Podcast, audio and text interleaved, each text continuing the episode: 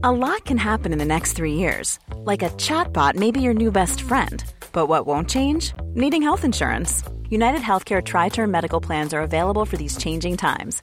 Underwritten by Golden Rule Insurance Company, they offer budget friendly, flexible coverage for people who are in between jobs or missed open enrollment. The plans last nearly three years in some states, with access to a nationwide network of doctors and hospitals. So, for whatever tomorrow brings, United Healthcare Tri Term Medical Plans may be for you. Learn more at uh1.com. Heraldo Radio, con la H que sí suena y ahora también se escucha.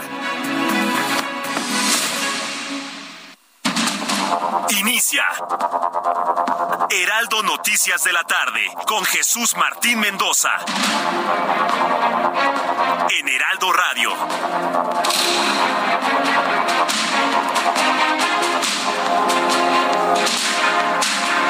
Febrero de 2023, Día de la Bandera. Me da mucho gusto saludar a través de los micrófonos del Heraldo Radio en toda la República Mexicana y también en los Estados Unidos. Como siempre le digo, súbale el volumen a su radio, que le tengo la información más destacada hasta este momento. Noticia número uno, ¿sabe cuál es? Bueno, hay muchas noticias número uno el día de hoy, pero mire, hemos decidido empezar con esta. Escuche usted.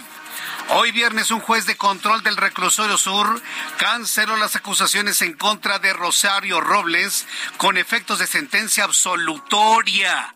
Absolutoria. La están absolviendo a Rosario Robles. La exfuncionaria era acusada por el delito de uso indebido del servicio público derivado del supuesto caso estafa maestra. La Fiscalía General de la República se pronunció al respecto y aseveró que va a interponer una queja y procederá penalmente como corresponda. La Fiscalía, por órdenes Quieren mantener encerrada a Rosario Robles. La justicia no ve elementos para seguirla manteniendo encerrada. ¿Qué es lo que va a prevalecer? ¿La libertad y absolución de Rosario Robles o la insistencia de mantenerla encerrada por un por una motivación meramente política? Yo le invito para que me dé sus comentarios a través de mi cuenta de Twitter, arroba Jesús Martín MX, y me escribe a nuestra cuenta de WhatsApp 55 39 99 40 20. 55 39 99 40 20. En otra noticia que ha simbrado la opinión pública. El diario español El País reveló que la hoy ministra en la Suprema Corte de Justicia, Yasmín Esquivel, también plagió su tesis de doctorado en Derecho, presentada en 2009 como alumna de la Universidad Anáhuac al comprobarse que de un total de 456 páginas de su tesis, 209 fueron tomadas de otros trabajos, unos de Guillermo Carbonel, otro de Ignacio Burgor Iguela, otro de Jorge Carpizo, MacGregor, Antonio Enríquez Luno y José Manuel Rodríguez Uribes. En otra noticia, la Secretaría General de la Cámara de Diputados informó que 939 personas se registraron para contender por una de las cuatro consejerías electorales del Instituto Nacional Electoral que quedarán vacantes a partir del próximo 3 de abril se pone interesantísimo la sucesión, eh, la sustitución, ¿sí? De, consejeros electorales dentro del Instituto Nacional Electoral. Le informo que la bancada del Partido Verde en el Senado propuso una modificación a la Ley Federal del Trabajo en su artículo 87 para buscar que el aguinaldo, otra noticia importantísima el día de hoy, para buscar que el aguinaldo mínimo otorgado por los patrones a los trabajadores asalariados en México pase de 15 a 30 días de salario. Imagínense, de 15 días que es el mínimo, pero ahora el mínimo sería de 30 días de aguinaldo. Lo vamos a platicar más adelante aquí en el Heraldo Radio. Falta mucho, claro, para el aguinaldo y que todavía esto se discute y se apruebe. Le informo que la Comisión Ambiental de la Megalópolis determina que está muy contaminado el Valle de México. Está contaminadísimo. Nadie debe salir de sus casas ni hoy, ni mañana, ni el domingo. bueno, la CAME determinó mantener la fase 1 de contingencia ambiental en la zona metropolitana del Valle de México. Se mantienen sin circular los autos con holograma de verificación 2 y 1 cuyo último dígito sea 0, 2, 4, 6, 8 y 9, así como aquellos con holograma 0 y doble 0 engomado azul y terminación de placas en 9 y en 0. Mucha atención porque también va a haber restricciones al sistema de transporte colectivo que llega al Zócalo. Qué casualidad. Pues sabe qué, vamos a ir al Zócalo caminando, ¿qué le parece? Y vamos a compartir coches. Y quien tenga camiones, ofrezca camiones. Quien tenga camionetas, que tenga camionetas. Quien tenga patines, patines. Bicicletas, bicicletas. pero nada va a detener la presencia de millones de mexicanos en diversas ciudades de todo el país el próximo domingo. Eso sí, cuidando nuestra salud porque yo le puedo asegurar que la contingencia se va a mantener hasta el próximo lunes. ¿Cómo lo sé? Pues nada más lo sé. Lo, intuyo, lo percibo, lo, lo huelo. ¿sí? Así que bueno, pues ante las condiciones de contingencia, desplacémonos como podamos y ayudamos a otros a desplazarnos. Elementos de la Secretaría de Seguridad Ciudadana de la Ciudad de México implementaron un operativo en el cruce de Periférico y Eje 6 Sur. Esto en la alcaldía Iztapalapa para detener a un sujeto que asesinó a otro hombre tras una discusión en la unidad habitacional Vicente Guerrero. Un estudio publicado por la Sociedad Meteorológica Estadounidense reveló que el Golfo de México se calienta al doble de rápido, al doble de velocidad que el resto de los océanos del mundo, lo que sirve como combustible para la formación de sistemas tropicales como tormentas y huracanes. Ojalá no sabe cómo necesitamos lluvias en el centro de la República Mexicana. Ojalá esto sea cierto, ¿eh? Ojalá y esto genere más tormentas tropicales porque estamos en una sequía espantosa. Necesitamos sistemas tropicales, necesitamos más nubosidad en el planeta para que haya agua, pero también para rechazar la violencia de los rayos solares y rayos ultravioletas que inciden sobre el planeta Tierra. Le informo que el conflicto bélico entre Rusia y Ucrania inició su segundo año, es decir, hoy cumple un año y arranca el segundo de hostilidades. Ayer Vladimir Putin anunció su ejército tendrá disponibles en el estado de alerta operativas las primeras instalaciones de lanzamiento del sistema de misiles Sarmat con el nuevo misil intercontinental pesado, el componente más poderoso del país capaz de soportar múltiples ojivas, apodado Satán 2 por los Estados Unidos. Este misil puede salir de cualquier parte del territorio ruso y alcanzar cualquier objetivo en territorio de los Estados Unidos. ¿Con ojivas de qué? Sí, claro, con ojivas nucleares. Ahora, ¿Estados Unidos tiene la misma potencia? Sí, también. Y al doble. Entonces, pues sí, estos tambores de guerra evidentemente no le gustan a nadie. Ya son las seis de la tarde con siete minutos, seis de la tarde con siete minutos hora del centro de la República Mexicana. Hasta aquí nuestro resumen de noticias.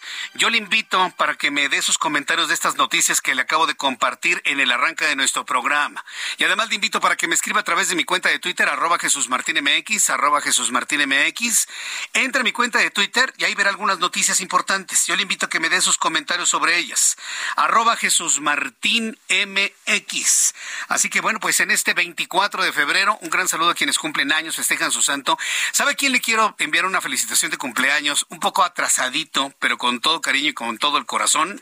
A un gran amigo de nuestro programa de noticias, a Rodrigo Mafs. Mi querido Rodrigo, sé que hace unos días fue tu cumpleaños y desde aquí, de parte de todo este gran equipo, pues te abrazamos, te felicitamos, te enviamos pastel. Espero que hayas tenido muchas velitas. Bueno, no muchas velitas, pero sí que hayas soplado muchas velas en muchos pasteles. Así que muchas felicidades para Rodrigo Maps, que es uno de nuestros más asiduos radioescuchas y además que siempre apoya, aporta a nuestro programa de noticias. Te felicitamos con todo el corazón, estimado Rodrigo Maps. Bien, vamos a revisar la información importante del día de hoy. Al ratito le voy a tener condiciones atmosféricas y meteorológicas, porque sí me llama poderosa la atención que está soplando el viento, ¿eh? Está soplando el viento. La temperatura sube y baja y cuando la temperatura se vuelve así de extremosa, cuando se calienta el aire, bueno, pues este sube, las capas frías bajan, esto nos da un dinamismo en el viento en la Ciudad de México dispersando contaminantes. Aún con el viento que hemos sentido en los últimos días parece que no se dispersan y se mantienen las condiciones de alta contaminación con más de 150 puntos de contaminación por ozono. También es un asunto que yo le invito a que me dé su comentario a través de Twitter, arroba Jesús Martín MX. La violencia está desbordada en el país. Luego estas noticias que le voy a compartir contrastan con las informaciones que se han trascendido o que han trascendido en función de una disminución en la violencia en el país, pero parece que por momentos esta violencia crece.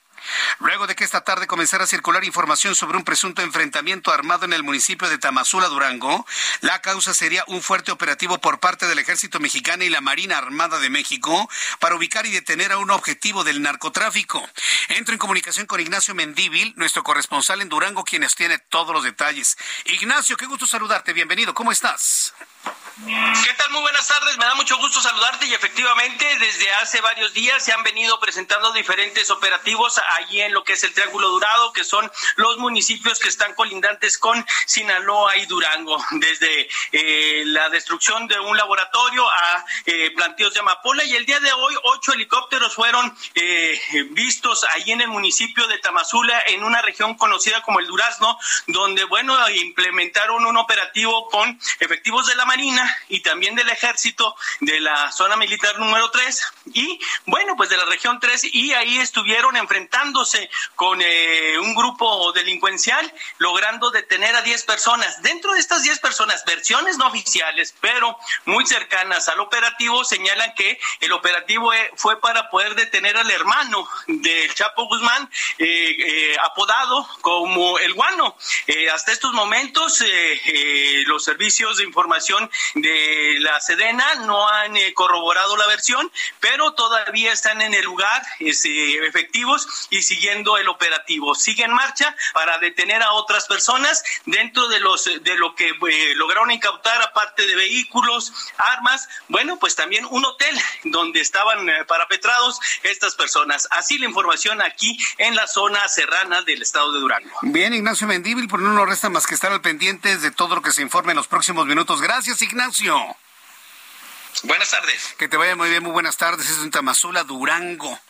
Y de repente la liebre brinca por donde menos nos, lo imaginamos. Estamos cerrando una semana donde la violencia, por ejemplo, en, en Jerez, Zacatecas, es eh, de verdad impresionante y dolorosa. Y ahora tenemos este enfrentamiento en Tamazula, en el estado de Durango. Bien, son las seis de la tarde con once minutos hora del centro de la República Mexicana. Súbalo el volumen a su radio. Le leo. El diario español El País reveló que la hoy ministra de la Suprema Corte de Justicia de la Nación, Yasmín Esquivel, también plagió su tesis de doctorado en Derecho, presentada en 2009 como alumna de la Universidad Anáhuac. Al comprobarse que de un total de 456 páginas que conforman su tesis de doctorado, 209 han sido tomadas de manera textual, literal, de otros textos de tesis como el de Miguel Carbonell, otro fragmento es de Ignacio Burgor Huela, otro de Jorge Carpizo MacGregor, Antonio Enrique Pérez Luño y de José Manuel Rodríguez Uribes. Esta mañana, en entrevista con el Heraldo Televisión, con mi compañero Alejandro Cacho, en su programa de televisión, Alejandro Romano, abogado de Esquivel Moza, afirmó que se están estudiando los alcances que puede tener el reportaje del diario español, aunque justificó el actuar de la señora Yasmín Esquivel al afirmar que pudo haber un problema de no colocación de comillas. Acuérdese, cuando usted pone comillas es para citar un texto, ¿no? Un texto de algún otro texto, ¿no? Un texto una frase textual, quiero decir, ¿no? Entonces, que pudo haber un problema al cerrar comillas o una omisión en el capítulo de la bibliografía, y esto no la convierte ni por mucho en un trabajo indebidamente ejecutado.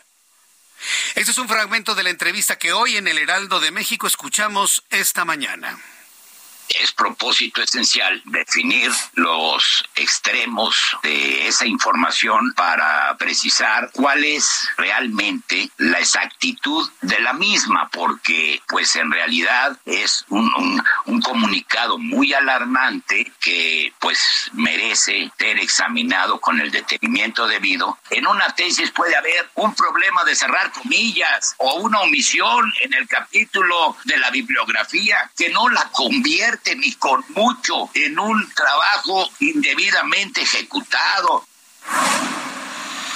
Bien, esto es lo que esto es lo que ha dicho el abogado hoy por la mañana. Atención, por favor, atención. En este momento, en este instante, está llegando a nuestra mesa de trabajo la reacción de la Universidad Anáhuac. En unos instantes le voy a leer la información, el posicionamiento de la Universidad Anáhuac.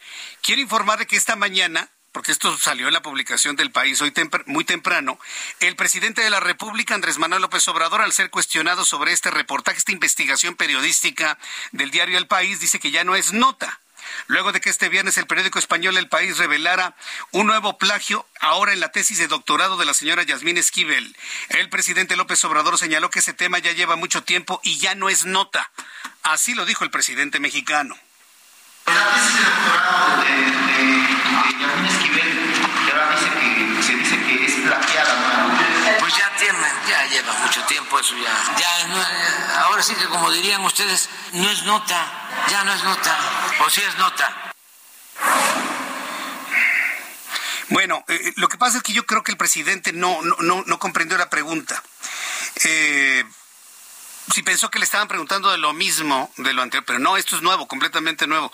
La discusión con la UNAM es por la tesis de licenciatura. Se está hablando ahora de la tesis de doctorado que cursó en la Universidad Anáhuac. Voy a leer textual la posición de la Universidad Anáhuac, México, sobre esto. Esto es nuevo, ¿eh? Esto es nuevo, está saliendo en este momento. Esta es la información. Anáhuac, México, comunicado especial, oficial 24 de febrero de 2023. En la Universidad Anáhuac, México, como institución académica nos regimos por nuestros reglamentos internos, así como por el marco jurídico mexicano e internacional que nos atañe en lo relativo a la integridad académica.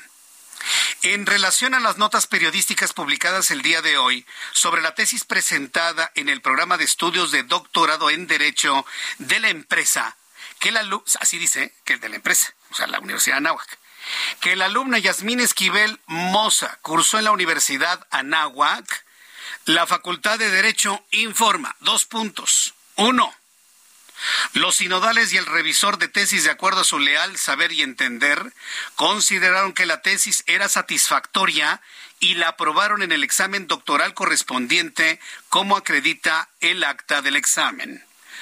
Dos, hoy la universidad, la Universidad de Anáhuac, hoy la universidad cuenta con herramientas tecnológicas que permiten detectar las situaciones que puedan presentarse en la elaboración de los trabajos de titulación, algo de lo que la institución no disponía en el año 2009. Tres, el reglamento vigente de la Universidad Anáhuac, que reconoce la integridad académica y sanciona las faltas, establece que a partir de los tres años siguientes a la emisión del acta examen doctoral, no es posible llevar a cabo una acción que la cuestione. Consideramos que las instituciones de educación superior del país debemos seguir realizando una profunda reflexión sobre las reglamentaciones universitarias, de modo que se refuerce la cultura de la integridad académica en todos los miembros de las comunidades universitarias. Atentamente, Facultad de Derecho, Universidad Anáhuac, Vinche, Imbonu Malum vence con el bien el mal. Saludos a nuestros amigos de la Universidad Anáhuac, a quienes seguimos y nos siguen con mucho interés en este programa de noticias. Es decir, la legislación interna de la Anáhuac les impide, tres años después de emitido un título, cuestionarlo, revocarlo, quitarlo, cancelarlo, anularlo. Se lo dieron a la señora Esquivel y ella continuará siendo doctora por la Universidad Anáhuac. Con esto la propia universidad ha dado punto final a este asunto. ¿eh? Con esto ya la Universidad Anáhuac ha dado punto final a esto. Aquí está el comunicado. En cuestión de minutos lo subo a mis redes sociales, Twitter, arroba Jesús Martín MX, para que usted me dé ahí sus comentarios de lo que ha determinado la Universidad Anáhuac México, que acuérdese, ya es una sola universidad, será Anáhuac Norte, Anáhuac Sur, ahora ya es Anáhuac México. Ya, los dos campus, tanto el de Huizquilucan como el que se encuentra en el sur de la Ciudad de México. Esa es la decisión. ¿Qué es lo que usted opina? Le invito para que me escriba a través de 55 39 99 40 20 y sus comentarios a través de Twitter arroba Jesús Martín MX. Son las 6 de la tarde con 19 minutos hora del centro de la República Mexicana. Bien, quiero informarle que el coordinador ejecutivo de la Comisión Ambiental de la Megalópolis, Víctor Hugo Páramo, afirmó que debido a la temporada de ozono, entre febrero y junio, sumado a que se esperan cuatro ondas de calor en el centro del país, se podría activar de cinco a siete contingencias ambientales en el Valle de México. Frida Valencia, reportera del Heraldo Media Group, nos informa. Adelante, Frida. ¿Qué tal Jesús Martín? Te saludo con el gusto de siempre y hoy te comento que para este 2023 la Comisión Ambiental de la Megalópolis prevé entre 5 a 7 contingencias por los altos niveles de ozono en la zona del Valle de México. Al respecto, Víctor Hugo Paramo Figueroa, coordinador ejecutivo de la dependencia, señaló que la temporada de contingencias de este año comenzó de manera un poco precipitada. No obstante, descartó que sea un comportamiento atípico ya que ha ocurrido en otros años. El especialista detalló que la temporada de ozono va de finales de febrero a inicios de junio previo al comienzo de la temporada de lluvias y clima cálido seco. En ese tiempo, las condiciones climatológicas favorecen la formación y acumulación de ozono, periodo en el que con mayor frecuencia supera su norma y alcanza valores más elevados. Además, manifestó que los vehículos siguen como la principal fuente de contaminantes, así como la combustión de las fábricas, evaporación de gasolinas, solventes y los humos de quemas agrícolas. Ante ello, la Secretaría del Medio Ambiente de la Ciudad de México, Marina Robles, indicó que la CDMX se ha mantenido pendiente del cambio climático y sus repercusiones, por lo que la capital del país ha avanzado en la electromovilidad con el fin de reducir las concentraciones altas de contaminantes y los daños a la salud que ello representa. Por su parte, Sergio Cirat Hernández, director general de calidad del aire, aseguró que las restricciones vehiculares permitieron el cese de 1.7 millones de autos, es decir, cerca del 30% del parque vehicular. Cabe destacar que hasta el momento se mantiene la contingencia ambiental, sin embargo, se espera que el clima de este viernes favorezca la dispersión de contaminantes y con ello se puedan eliminar las restricciones. Hasta aquí mi reporte, regreso contigo. Muchas gracias, muchas gracias por la información, Frida, que te vaya muy bien. Hay buenas condiciones para la dispersión de los contaminantes, pero no será sino hasta las 8 de la noche cuando nos informe la Comisión Ambiental de la Megalópolis si continúa o no la contingencia ambiental. Mire, yo no soy, no tengo ni bolita de cristal ni mucho menos, pero la contingencia ambiental la van a mantener hasta el lunes, con el objetivo de desincentivar la llegada de personas al Zócalo. Pero yo sí le quiero decir que nada va a detener esto. ¿eh? Van a cerrar el metro, no va a haber servicio en la estación del metro Zócalo, ni en Allende, creo que ni en, eh, eh, ¿cómo se llama? Bellas Artes. Lleguemos caminando en camiones, como sea, en patines, en bicicletas lleguemos. Piensan que cierto sector de la población nada más nos movemos en coche. También sabemos caminar y sabemos andar en metro y sabemos caminar, ¿eh? Sí, sí, por supuesto. claro que sí. Claro que sí. Luego me dicen, no, es que los fifís y los conservadores nada más se mueven en coche. ¿Y cómo creen que llegamos al, al Gran Premio de México, eh? Todos los que fuimos allá en el mes de octubre. No, de verdad que se equivocan. Quiero informarles que están retrasados todas las salidas de los aviones de Aeroméxico. Mucha atención. Eh, estoy investigando con nuestros amigos de Aeroméxico qué es lo que ha ocurrido en el, la Terminal 2 del Aeropuerto Internacional de la Ciudad de México.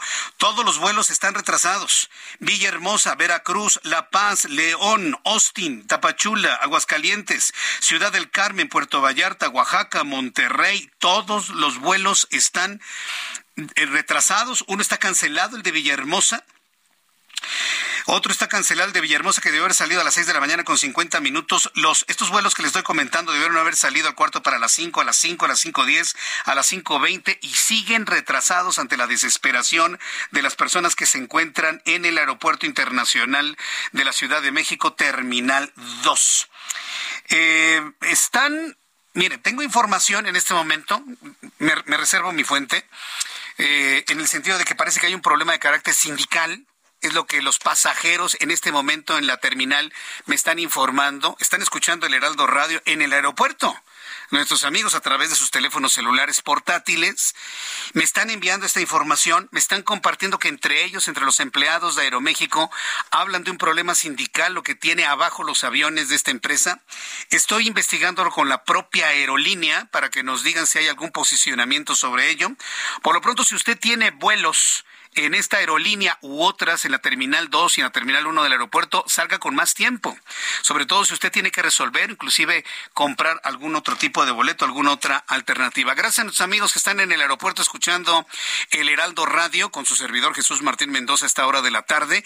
Estoy investigando con nuestros buenos amigos de Aeroméxico y en breve, yo espero que al regreso de los mensajes tenga alguna reacción, alguna posición o algo que les pueda yo compartir en materia de explicación. Por lo pronto, le invito para que me siga escribiendo a través de mi cuenta de Twitter, arroba Jesús Martín MX, arroba Jesús Martín MX, para que me envíe un mensaje vía WhatsApp 55 39 99 40 20, que nos siga usted en las opciones digitales del Heraldo de México, www.heraldodemexico.com.mx y en nuestra aplicación. Voy a los anuncios y regreso con información, espero tenerla de lo que pasa en la Terminal 2 del aeropuerto.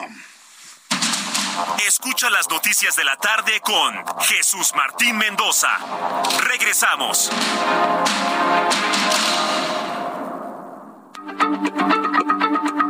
Heraldo Radio, la H se lee, se comparte, se ve y ahora también se escucha.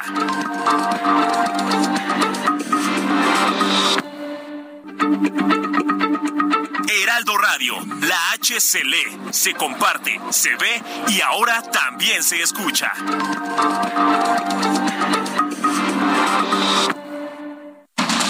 Continúa Heraldo Noticias de la tarde con Jesús Martín Mendoza.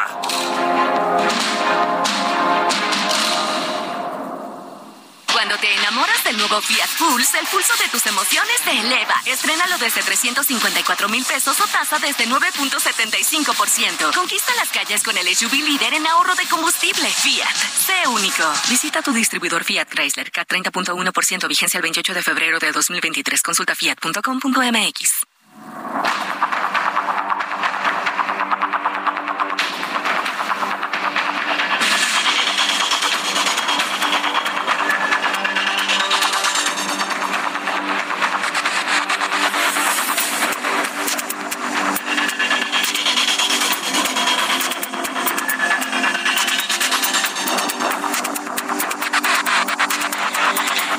y media, las seis de la tarde con 31 minutos hora del centro de la República Mexicana. Vaya desesperación que hay en el Aeropuerto Internacional de la Ciudad de México. Varias personas me siguen escribiendo con niveles de desesperación importantes. A ver, vamos por partes.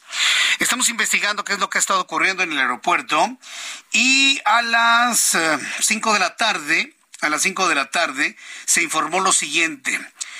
Dice la cuenta de Twitter del Aeropuerto Internacional de la Ciudad de México, en coordinación con la Secretaría de Comunicaciones y Transportes, eh, en coordinación con la AFAC, ¿sí?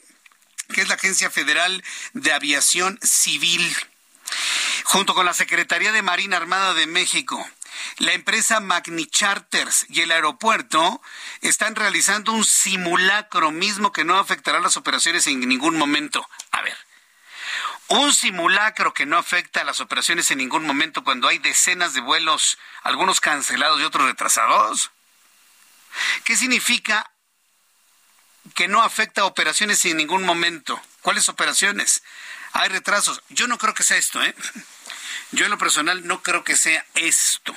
Aunque el Aeropuerto Internacional de la Ciudad de México está compartiendo esta información desde las 5 de la tarde, tengo personas que me han dicho desde el aeropuerto que han escuchado a los trabajadores en torno a un problema de carácter sindical. Seguimos investigando. Estoy consultando con mis contactos en el eh, en la aerolínea y espero pues en los próximos minutos tener algún tipo de reacción, en su momento algún comunicado para poderlo compartir a quienes están en el aeropuerto esperando que salgan sus vuelos y para quienes van camino a la terminal aérea del Valle de México. Bueno, son las seis con treinta y dos, las seis de la tarde con treinta y dos minutos, hora del centro de la República Mexicana. Ya le platiqué sobre la contingencia ambiental. A las ocho de la noche habrá otra evaluación. Mire, la verdad sea dicha, yo en lo personal pienso que usted y yo debemos hacer todo lo posible por desplazarnos a nuestras reuniones, compromisos durante el sábado y domingo con lo que tengamos, pero no dejar de hacerlo. Quiero informarle que el gobierno de la Ciudad de México descartó que la actividad de la contingencia ambiental en la víspera de la marcha de apoyo al Instituto Nacional Electoral y de apoyo a la Suprema Corte de Justicia de la Nación, eso lo aclaro yo, obedezca una estrategia para evitar la participación ciudadana. Hoy Claudia Sheinbaum, jefa de gobierno, acusó a la oposición de usar lo que sea para criticar al gobierno. Esto fue lo que dijo Claudia Sheinbaum. La oposición va a usar lo que sea que si hacemos una cosa, que hacemos una cosa, que si no hacemos, ¿por qué no hacemos? Eh, imagínense ustedes que hubiéramos llegado a los límites de contingencia y que la CAME no hubiera decretado la contingencia. Pues ¿cómo? Entonces, no tiene nada que ver, pues es eh, lo que dice la ciencia, lo que dicen los datos, lo que dicen los números. Esto es lo que dice la jefa de gobierno, pero yo le voy a decir una cosa, en política no hay coincidencias. Sí, porque lo del domingo es un acto político, ciudadano, pero político. En política no hay coincidencias. ¿Se acuerda el pasado 13 de noviembre? El 11 de noviembre se decretó contingencia también. ¿Y sabe quién faltó a la marcha del Paseo de la Reforma? Nadie. No faltamos nadie. Lo mismo va a suceder el domingo. Nadie va a faltar. Se va a llenar el Zócalo, 5 de mayo, Francisco y Madero, 20 de noviembre. No va a caber un alma en la zona del, del Templo Mayor con un templete dirigido hacia la Suprema Corte de Justicia de la Nación. Recuerde, lo del domingo es una manifestación hacia la Suprema Corte de Justicia de la Nación, exigiéndoles independencia en sus decisiones, ahora que ya empiezan a fluir todas las acciones de inconstitucionalidad en contra de estas modificaciones a las leyes secundarias del INE, y al mismo tiempo es una manifestación de respaldo a la Suprema Corte de Justicia de la Nación, a Norma Piña y a todos los ministros. Bueno, a casi todos. Sí, ya, me entendió, ¿verdad? Bueno, a casi todos los ministros. Un respaldo para que puedan decidir de manera independiente, que puedan decidir de una manera libre, con el respaldo de millones de mexicanos que los vamos a defender en su libertad y en su autonomía. Tiene una profundidad el objetivo de la marcha enorme. Es una manifestación de millones de mexicanos en muchas partes de la República Mexicana y en el extranjero que lo que buscan es salvaguardar la autonomía de nuestras instituciones. De ahí muy interesante lo que va a ocurrir el próximo domingo. Seguiremos platicando de ello más adelante. Seis de la tarde con 36 minutos, hora del centro de la República Mexicana. La bancada del Partido Verde en el Senado de la República, los senadores del Verde, propusieron una modificación a la Ley Federal del Trabajo. A ver qué le parece esta propuesta del Partido Verde. Recuerde que el Partido Verde está pegado a Morena. Hubo un tiempo en que estaba pegado al PAN, hubo otro tiempo que se le pegaba al PRI. Ha habido momentos en los que se le pega al PT, se le ha pegado al PRD, ahorita está pegado a Morena. Bueno, la bancada del Partido Verde en el Senado propuso una modificación a la Ley Federal del Trabajo en su artículo 87 para buscar que el aguinaldo mínimo otorgado por los patrones o los trabajadores a los trabajadores asalariados en México ve que actualmente el mínimo es de 15 días de salario del aguinaldo, el mínimo sea de 30 días de salario, un mes. Un mes de salario. No, pues sí, Jesús Martín, sí, sí, sí, que el verde sea presidente, ¿no? La iniciativa fue presentada por las senadoras Gabriela Benavides, Alejandra Lagunes y María Graciela Gaitán, quienes explicaron que dicho incentivo es insuficiente, el aguinaldo de 15 días, ante las necesidades de los trabajadores, principalmente quienes son únicos proveedores en el hogar, y señalaron que en países como Colombia, Ecuador, Bolivia, Costa Rica, Perú, Argentina, Guatemala, China, se otorga al menos 30 días de aguinaldo. País, bueno, yo a Costa Rica yo ya lo saco de los países emergentes. ¿eh? Costa Rica ha hecho muy bien su trabajo. Inclusive la, la OCDE no lo ve como país pobre en Latinoamérica. Es el único país de toda Latinoamérica que lo coloca en, en un rango superior al crecimiento de las economías latinoamericanas. Bien por Costa Rica, ¿eh? Perú también ha hecho lo suyo en su momento y bueno, buscaban destruirlo, pero hasta, hasta este momento han impedido esa destrucción en Perú. China 30 días le da de salario, según lo que han informado eh, las legisladoras Gabriela Benavides, Alejandra Lagunes y María Graciela. Mire, ni le pregunto si usted está de acuerdo. Todos estamos de acuerdo que nos den un mes de aguinaldo. Aquí el asunto es, ¿pueden los patrones dar 30 días de aguinaldo a sus trabajadores? Yo creo que aquí tenemos que escuchar a los patrones. El, discurso de izquierda de este país, de, de, protocomunismo, es que los patrones son ricos, que tienen mucho dinero, mucho, mucho, mucho. Que se corte una florecita de su jardín, si pueden, porque ellos tienen, porque son infinitamente, inmensamente ricos. Pues no, se equivocan. La mayoría de los empresarios, de las micro y pequeñas empresas, son, de personas como usted y como yo, que no tienen precisamente un nivel de utilidad como para poder dar aguinaldos como esos la gran mayoría. Si usted piensa que todos los empresarios de México son como, pues no sé, como Bimbo, como Grupo México, como, como Carlos Slim, se equivocan, no es cierto. Esos son garbanzos de a libra, señores. La gran mayoría de los empresarios de México tienen empresas micro y pequeñas, el 95%. Sí. Y van al día, pero tienen la virtud de que generan empleos para las demás personas. Inclusive empresas grandes ay no, es que está ganando mucho dinero, pero también gasta mucho dinero. En instalaciones, en insumos, en producto, en agua, en luz, en gas, en salarios, en seguro social, en prestaciones, en, en jubilaciones. Pero de eso no hablan los otros, de toda la responsabilidad que tiene atrás un empresario mexicano. Es que ganó mucho, sí, pero también gasta muchísimo para mantener plazas de empleo. Le digo una cosa, yo no debería estar explicando esto. Todos los mexicanos deberíamos saberlo.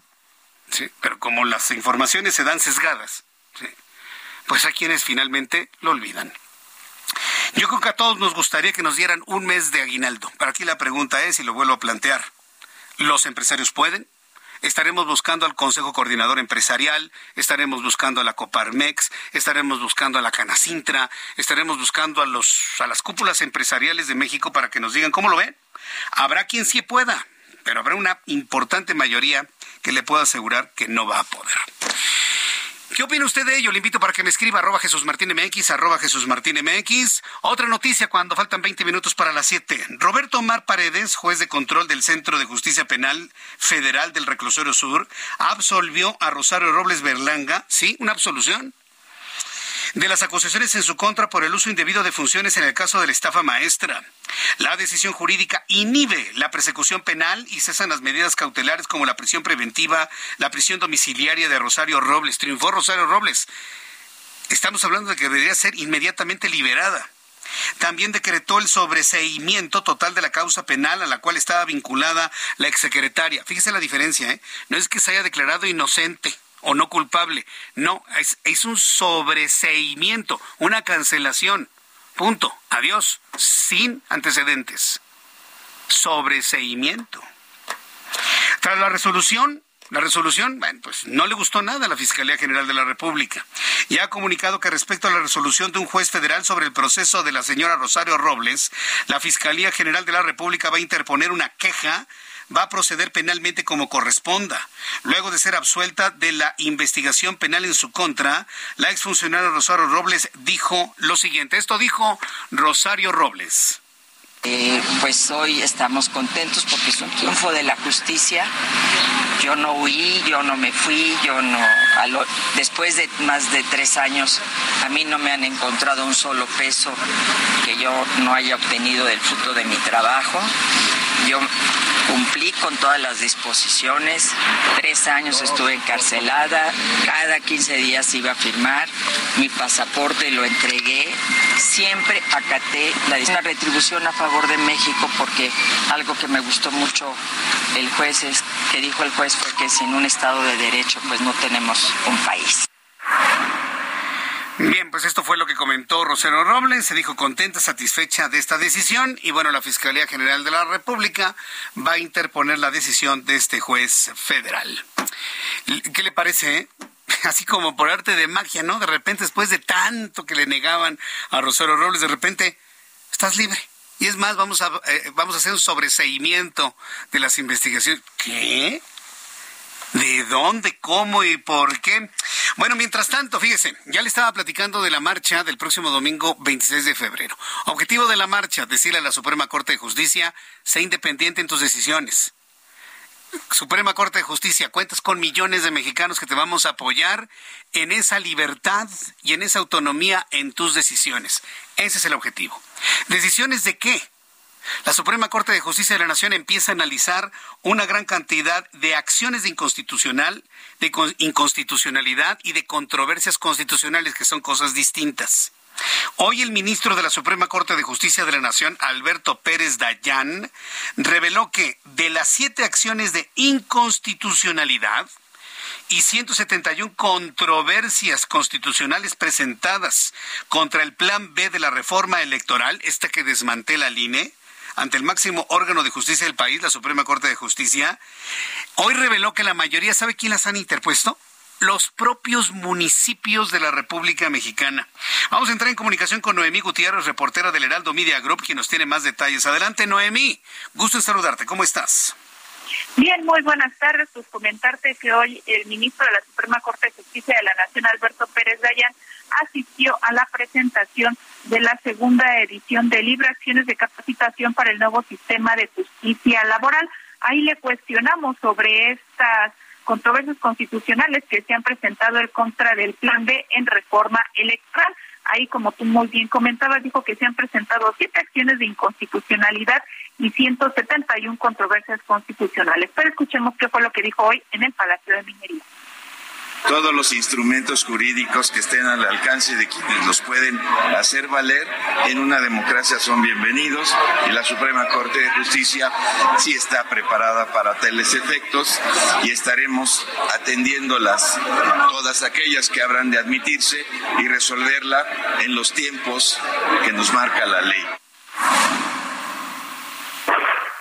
Eh, bueno, Jesús Martín, comentarte que el ministro de la Suprema Corte, Pérez Dayan, indicó que las impugnaciones son, han sido presentadas principalmente por tres partidos políticos, el Instituto Nacional Electoral, además las minorías en las cámaras de diputados y senadores, en tanto que las controversias constitucionales han alcanzado 171 y dijo que principalmente han sido interpuestas por los municipios quienes están inconformes por estas reformas que están regulando el gasto en comunicación social. Ahí también se le cuestionó que la Consejería Jurídica de la Presidencia señaló que no se podía suspender la aplicación del denominado plan de materia electoral en los estados de México y Coahuila que van a renovar gubernaturas en junio. Sin embargo, el ministro Pérez Dayan indicó pues que la Consejería Jurídica puede interponer los recursos. Sin embargo, será la segunda sala del máximo tribunal la que resuelve en este tema. Dijo que no hay un plazo para que esto suceda, ya que dependerá del ministro ponente, pero sobre todo y la disponibilidad que se tenga en la sala para resolver estos asuntos. Y por último, también te comento que se le cuestionó de este presunto plagio que de la tesis de doctorado de la ministra Yasmín Esquivel. Ahí únicamente el ministro Pérez Dayan pues dijo que no tenía ninguna opinión sobre el tema. Jesús Martín, parte de la información que tuvimos este viernes.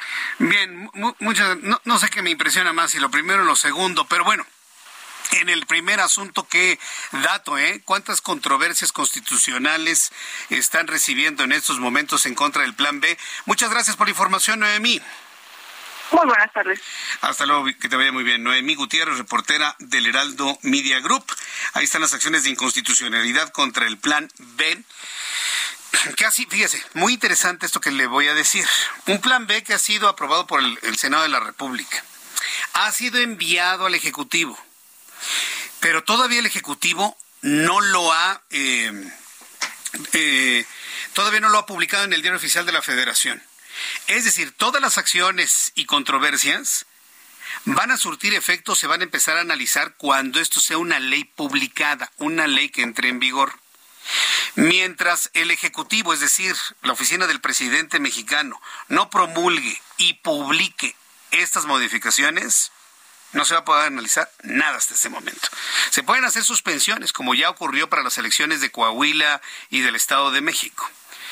Pero para poder echar para atrás esto vía judicial, vía, Suprema Corte de Justicia de la Nación, la ley tiene que estar publicada en el Diario Oficial de la Federación y puesta en vigor. Hasta ese momento se em-, empieza el proceso de controversia constitucional y de acción de inconstitucional, ambas. Antes no se puede hacer absolutamente nada. Ahora bien, ¿cuándo lo va a hacer el Ejecutivo? Ese es el gran misterio. Ese es el gran misterio. Precisamente por eso Ricardo Monreal apuró a sus senadores a que ya lo aprobaran como vaya. Porque en este momento ya no urge una discusión en el legislativo. Lo que urge es aprobarla, promulgarla, publicarla para que entonces haya tiempo que la analice la Suprema Corte de Justicia de la Nación. Esto es un tema, ¿eh? La verdad está interesantísimo. ¿Cuánto se va a tardar el presidente?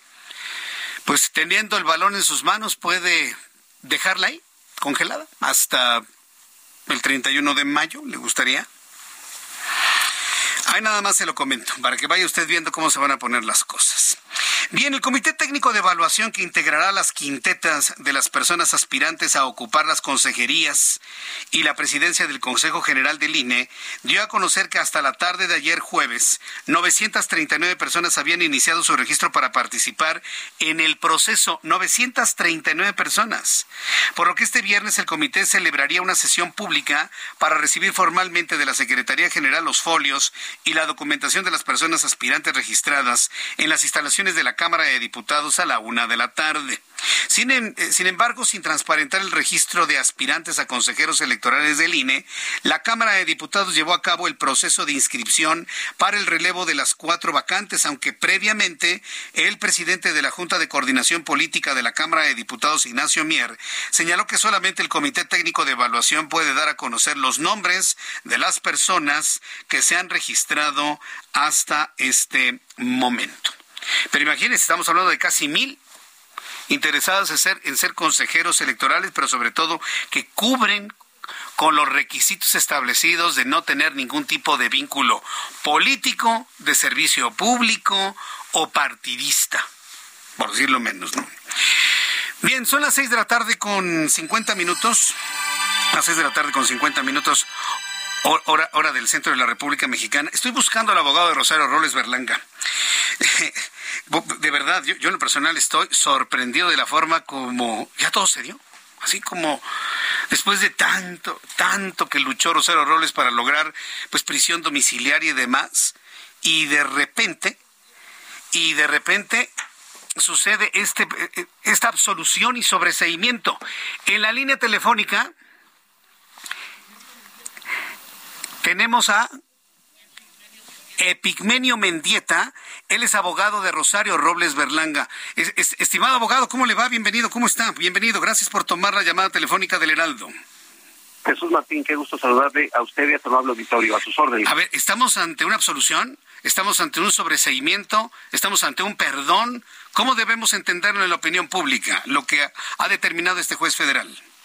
Técnicamente se llama sobreseimiento con efectos de sentencia absolutoria. Y déjamelo ponértelo muy rápido en el contexto. Esta solicitud no es algo nuevo ni novedoso. Esta la, eh, la, hicimos o la planteamos desde octubre de 2020. Solamente que en aquella ocasión el juez consideró que la que nosotros estábamos planteando no era algo novedoso o que no se conociera del año 2019 cuando compareció Rosario. Tuvieron que transcurrir tres años y cuatro distintos amparos Jesús Martín para que pudiéramos obtener esta resolución, la que se dictó en el amparo en revisión penal 260-2022 que resolvió el noveno tribunal colegiado. De tal manera que conforme fuimos avanzando en los distintos amparos, llegamos a esta última decisión, a demostrar plenamente que la conducta que se le atribuye a Rosario Robles, supuestamente por no haber cuidado la ley, el presupuesto y la responsabilidad hacendaria, está descrito en dos distintos ordenamientos. Uno, en la ley de presupuesto y responsabilidad hacendaria y otro en el Código Penal.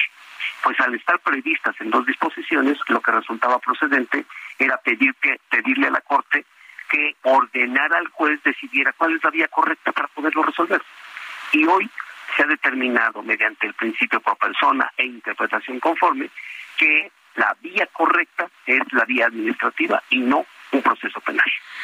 Bien, vaya, a mí me sorprende que con esta sencillez con la que me lo está explicando se resuelva un tema que lleva años y una lucha constante de los abogados, en este caso usted y de la propia Rosario Robles para lograr pues esto que está sucediendo con una pues, no sé si calificarlo con una sencillez o como resultado del trabajo de todos estos años, abogado. Ha sido, ha sido un proceso muy largo, Jesús Martín.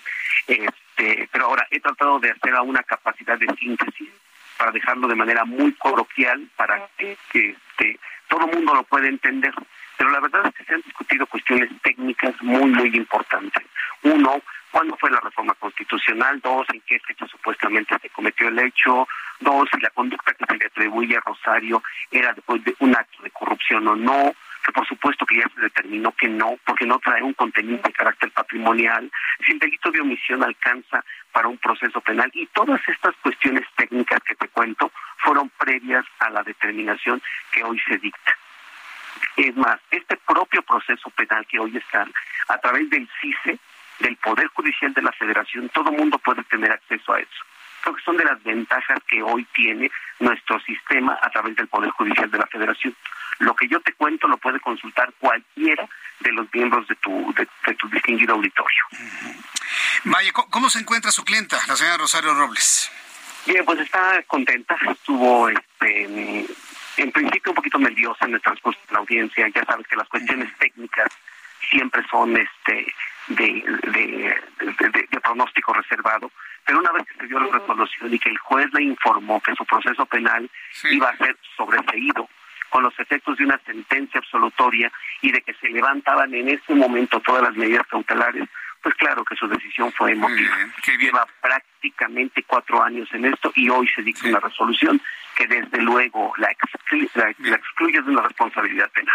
Pues felicidades a usted, abogado. Muy buen trabajo, ¿eh? Y felicidades también para Rosario Robles. Muchas gracias por este tiempo para el auditorio del Heraldo. Un fuerte abrazo. Gracias. Un abrazo para ti, por tu interés y otro para tu amable auditorio. Gracias. Muy buenas noches. Felicidades a usted, abogado. Gracias. Gracias, muy amable. Escucha las noticias de la tarde con Jesús Martín Mendoza. Regresamos.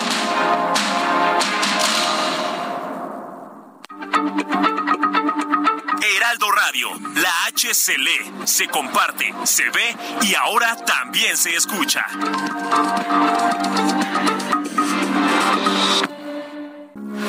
Heraldo Radio, con la H que sí suena y ahora también se escucha. Continúa Heraldo Noticias de la tarde con Jesús Martín Mendoza.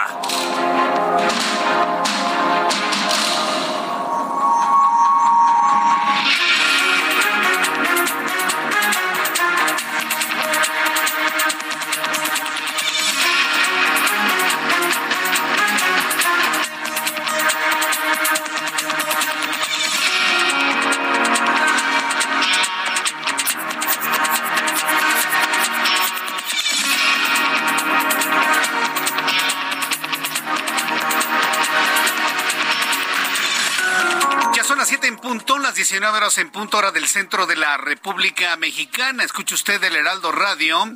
Yo soy Jesús Martín Mendoza y le tengo un resumen con las noticias más importantes hasta este momento. El Comité Técnico de Evaluación que integrará las quintetas de las personas aspirantes a ocupar las consejerías de la presidencia y, presidencia del Consejo General del INE dio a conocer que hasta la tarde de ayer jueves 939 personas habían iniciado su registro para participar en dicho proceso.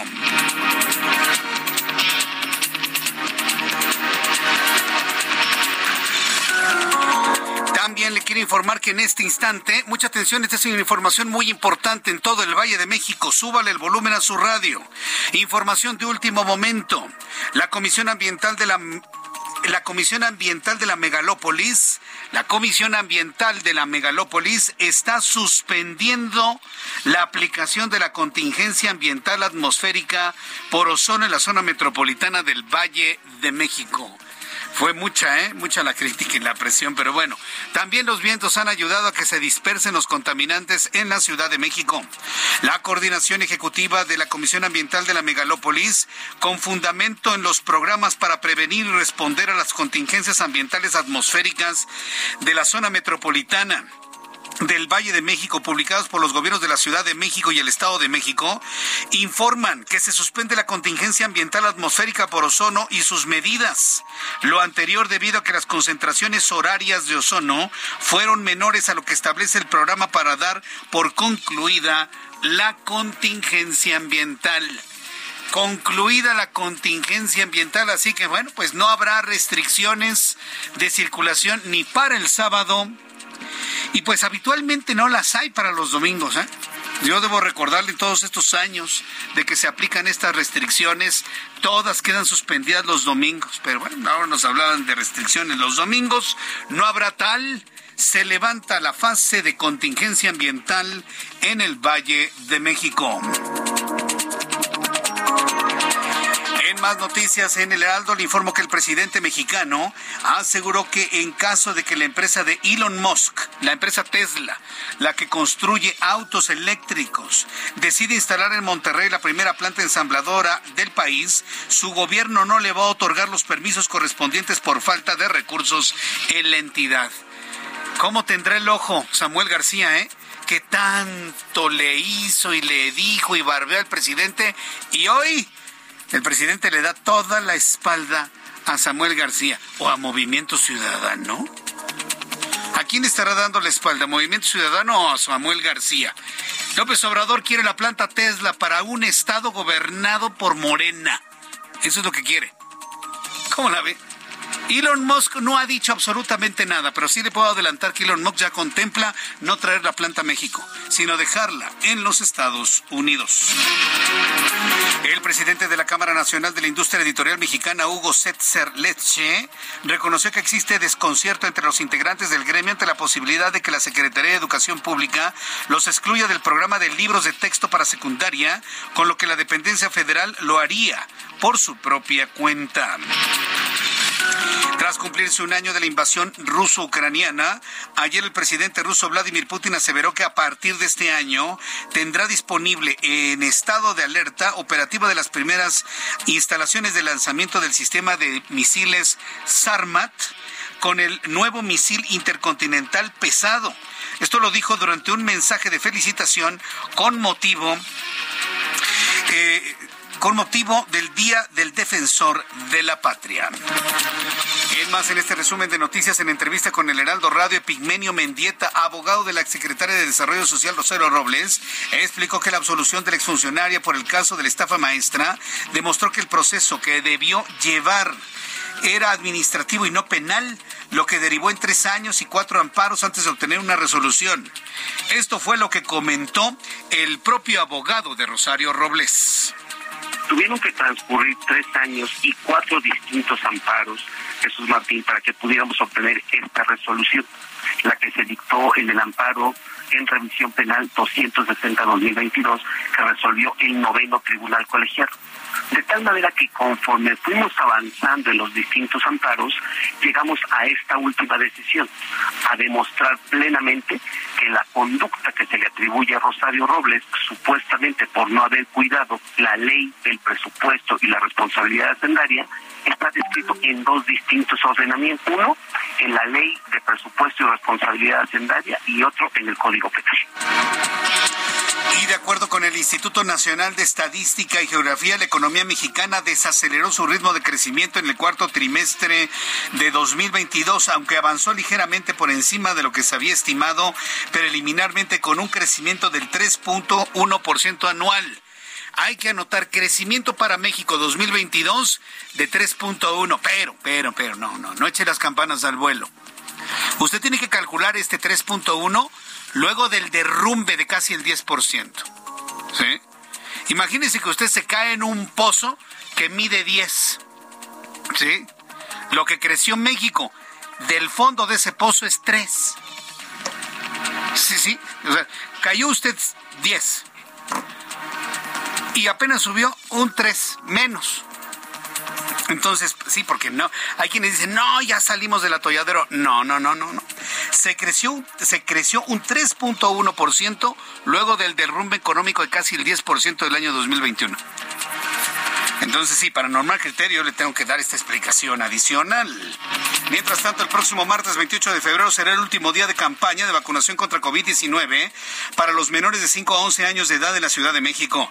La Secretaría de Salud en la capital invitó a los padres de familia a llevar a vacunar a los menores que aún no tengan su segunda dosis o alguno de los 17 centros de salud donde está disponible el biológico Pfizer en su presentación pediátrica en un horario de 8 de la mañana a 3 de la tarde.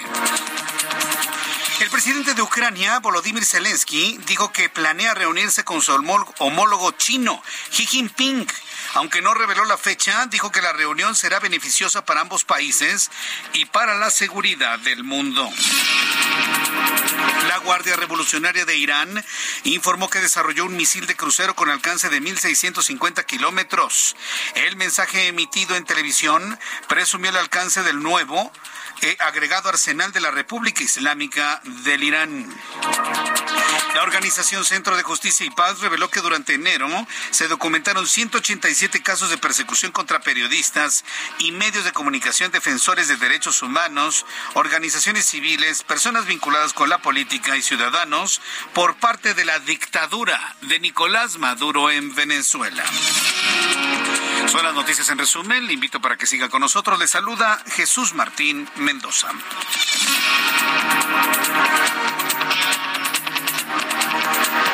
Son las siete con ocho, las siete con ocho, hora del centro de la República Mexicana.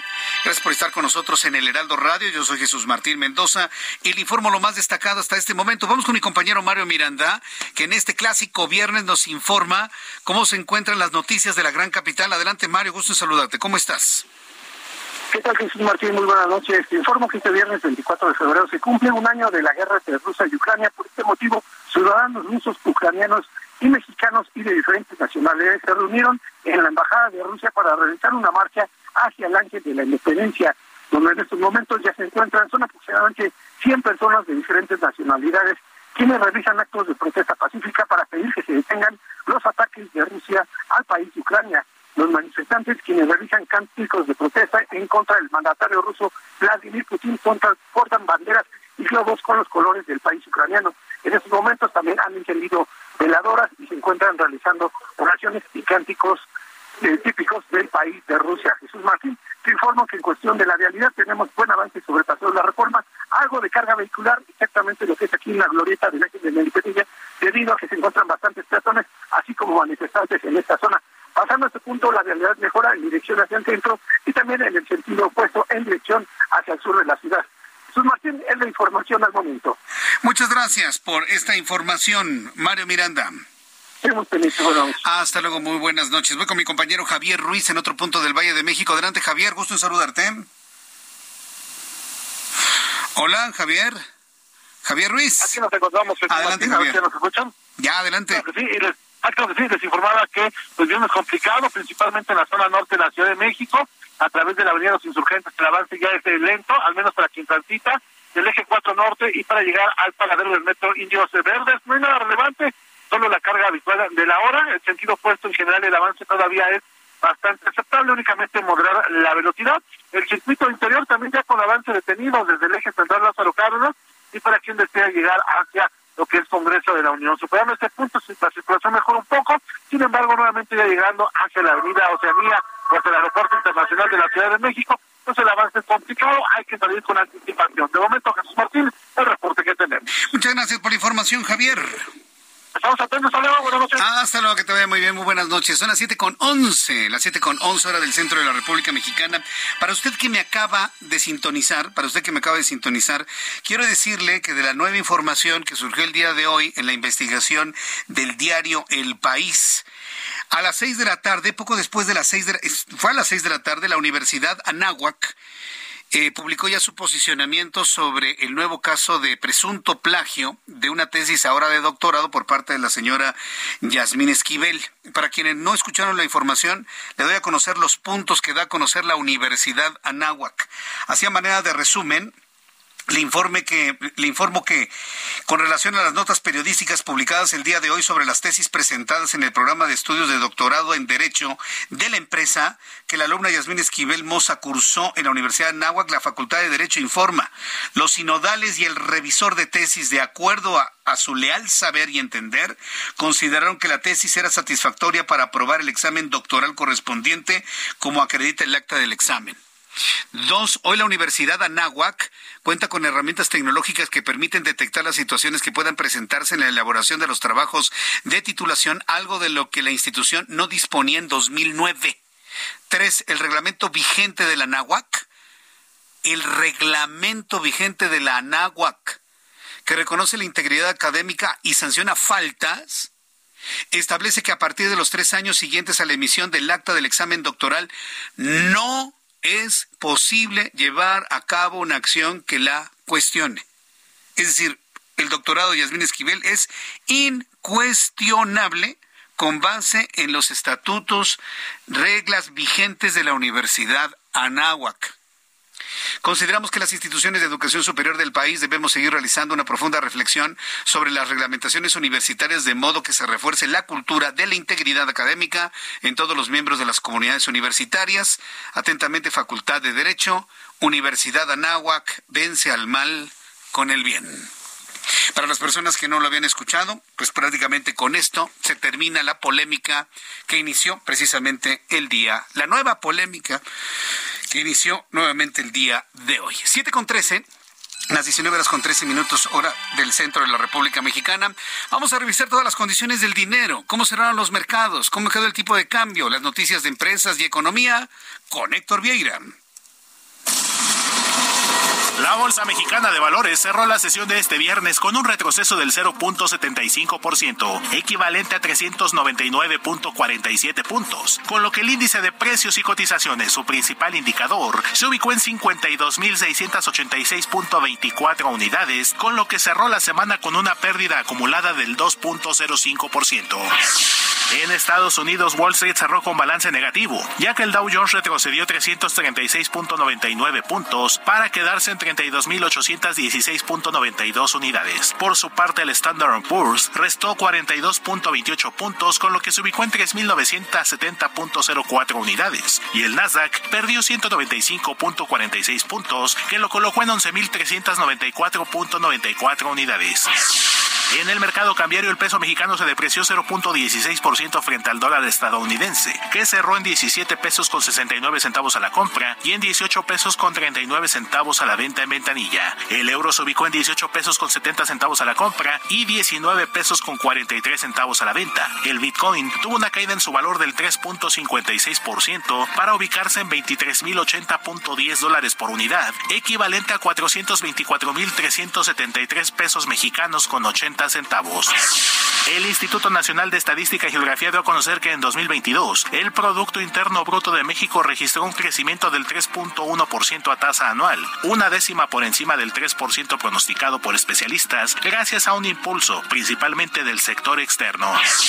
El Departamento de Comercio de Estados Unidos informó que en enero la inflación en la Unión Americana se aceleró y se ubicó en el 5.4% anual, con lo que rompió una racha de seis meses consecutivos a la baja y lo que podría desencadenar un nuevo aumento en la tasa de interés por parte de la Reserva Federal.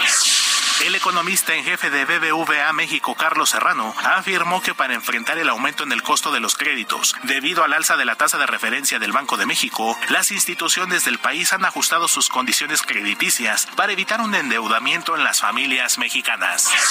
Informó para las noticias de la tarde Héctor Vieira. Gracias, Héctor Vieira, por la información de economía y finanzas. El reloj marca las 7 con 16. 7 con 16 hora del centro de la República Mexicana. Siguen los retrasos en el Aeropuerto Internacional de la Ciudad de México.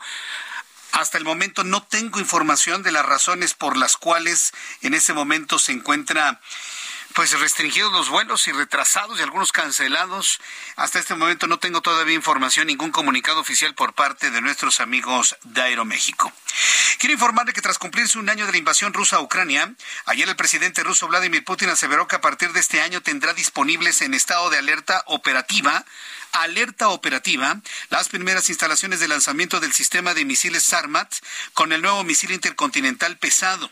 Esto lo dijo durante un mensaje de felicitación con motivo del Día del Defensor de la Patria, donde indicó que aparte de que ya se incorporó a la Marina de Guerra el submarino nuclear de última generación Emperador, Alexander III. En los últimos años la flota rusa tendrá tres submarinos nucleares adicionales. Toda la información de lo que ha sucedido en este año de hostilidades entre Rusia y Ucrania con Ángel Arellano Peralta. Hoy se cumple un año de la invasión de Rusia a Ucrania, un episodio más de la historia de conflicto entre ambos países que tiene antecedente en noviembre de 2013 cuando el entonces mandatario ucraniano, el prorruso Víctor Yanukovych, anunció su negativa a firmar un acuerdo de asociación con la Unión Europea, lo que detonó en protestas de la población conocidas como el Euroimán y que provocó decenas de muertos, así como la destitución de Yanukovych. Otro capítulo fue lo ocurrido en la península de Crimea, que Rusia se anexó en 2014 2014 y que disputa con Ucrania. Pero hoy hace un año el presidente ruso Vladimir Putin anunció en televisión la intervención militar a Ucrania. Decidí llevar a cabo una operación militar especial cuyo objetivo es la protección de las personas que durante ocho años sufren abusos y genocidio por parte de Kiev. Poco después el bombardeo comenzó en Kiev, la capital, y en varias ciudades con numerosas muertes de civiles.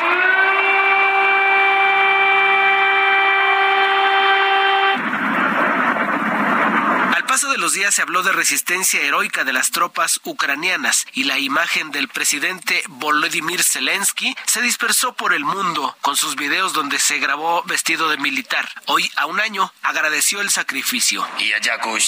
Gracias a todos los que soportaron aquel febrero y este año y a los que dan a Ucrania indomitabilidad. Atestiguamos a distancia el sufrimiento de niños y ancianos, el éxodo de millones de desplazados y presenciamos de manera virtual el terror de la guerra con la masacre en la ciudad de Bucha, un asesinato de cuando menos 400 civiles por parte de las Fuerzas Armadas rusas. Hoy, a un año, no existe una cifra exacta de víctimas. La ONU ha podido verificar 7.199 muertos y 11.756 heridos, pero la misma Organización de las Naciones Unidas reconoce que esa cifra es inexacta, pues la cantidad real puede ser mucho mayor. Lo que tampoco nadie adivina es cuánto tiempo más seguirá el conflicto y cuál será la salida. Reportó para las noticias de la tarde Ángel Arellano Peralta. Muchas gracias Ángel. Gracias por la información de estos elementos importantes a un año exactamente, pero sobre todo lo más importante en el inicio, en el arranque del segundo día de hostilidades entre Rusia y Ucrania. Súbale el volumen a su radio. En la línea telefónica, la doctora Beata Boina, ex embajadora de Polonia en México, columnista del Heraldo de México. Doctora Beata Boina, qué gusto saludarla. Me da mucho gusto que se encuentre con nosotros aquí en el Heraldo. ¿Cómo están? Buenas tardes, Jesús. Un gusto saludarte. Igualmente. Un año y, vemos un endurecimiento en el discurso de, Vladimir Putin y también un refuerzo de los apoyos en, en torno a Volodymyr Zelensky. ¿Cómo se visualizan las cosas con este componente hacia adelante, doctora Beata Boina? Eh, mira, pues efectivamente, esta semana ha sido una semana de, eh, yo diría, mantenimiento de, las acciones militares en el frente ucraniano por las dos partes sin mayor escalada, pero también una semana de eh, despliegue eh, de las dos partes de discursos eh, en los cuales, a través de los cuales, tanto Rusia como Ucrania y obviamente los países que apoyan a Ucrania han demostrado pues cuáles son sus planes para el futuro más inmediato y un futuro un poco de eh, de medio de medio plazo. Eh, en el caso de Rusia, hemos visto en el discurso del presidente Putin pues una subida de tono, sobre todo usando ese argumento nuclear, que ya lo hemos escuchado, aunque hay novedad porque Rusia decidió suspender su participación en el acuerdo de control nuclear de misiles de largo alcance, conocido como Nuevo START. Y por otra parte, el Occidente, con la visita del presidente Biden a Kiev, pues la verdad es que ha reiterado eh, su apoyo eh, a Ucrania eh, en ese momento hasta cuando pues sea, sea, necesario, sea necesario. Y lo que se espera en las próximas semanas, próximos meses, pues es básicamente una la continuación de la de, de la confrontación los rusos preparándose para una invasión, para una ofensiva más, más amplia, eso parece al menos, y los ucranianos pues preparándose para básicamente frenar esa ofensiva y ir, e ir recuperando pues los, em, los territorios que eh, siguen eh, aún ocupados, territorios ucranianos por las Fuerzas Armadas rusas. Ahora, eh, la posibilidad de un acercamiento y un diálogo, pues, pues, no para terminar la guerra, pero por lo menos sí eh, eh, iniciar un camino de, negociación, ¿qué tan cerca o qué tan lejos está? Y estoy hablando específico, eh, concretamente entre Vladimir Putin y Volodymyr Zelensky, más allá de los aliados que puedan tener. Sí, mira, la verdad es que sí se ve difícil porque las dos partes están tienen posiciones totalmente irreconciliables en esos momentos, mm. pero en esos días ha aparecido un nuevo factor, que es el factor China, eh, básicamente, justamente este viernes, eh, China presentó una propuesta para solución política eh, del, del, conflicto, de la situación en Ucrania, una propuesta que consta de 12 puntos que ya hemos escuchado de China en los meses anteriores, pero que ahora mm, han sido un poco redondeados y presentados de forma más completa. Y es una propuesta, como llaman algunos, propuesta de paz para, para esta situación, para esa guerra de Rusia contra Ucrania. Y lo positivo es que justamente hoy en la conferencia de prensa el presidente Zelensky se pronunció de forma bastante eh, positiva sobre esa propuesta china, diciendo que hay algunos puntos de ese plan que se podrían rescatar. Y eso yo creo que podría servir para eh, precisamente sentar las dos partes para negociación, al menos en algunos puntos ya más específicos, como continuación eh, del programa del envío de granos desde Ucrania por el Mar Negro o intercambio de prisioneros, quizás algunas conversaciones más sobre algunos aspectos de la guerra. No sé si eso podría ser la base para una negociación completa, o sea, un arreglo completo, pero al menos quizás algún acercamiento de las partes. Por, lo pronto el anuncio de, de, Volodymyr Zelensky de reunirse con Xi Jinping, lo, dimos a conocer hace unos instantes, pues ha sorprendido a todos cuando pensábamos que China pues era más aliado de los rusos que de los ucranianos. Yo creo que esto de, de alguna manera le pone un componente muy interesante al conflicto en este momento. Beata. Sí, eso sin duda. O sea, la verdad es que Rusia, eh, perdón, China sigue siendo aliado más de Rusia que de Ucrania, pero a China, pues China se cansó también ya de esta guerra. A China no le interesa eh, que esta guerra continúe, porque la escalada este, un conflicto de esta naturaleza eh, podría llevar a una escalada y, pues una extensión de ese conflicto en cualquier momento, sin duda. por otra parte, pues este año 2023 es el año cuando China ha empezado a salir al mundo de nuevo después de la pandemia y hay perspectivas de que haya un cierto mayor crecimiento de China de entre 4 o 5%.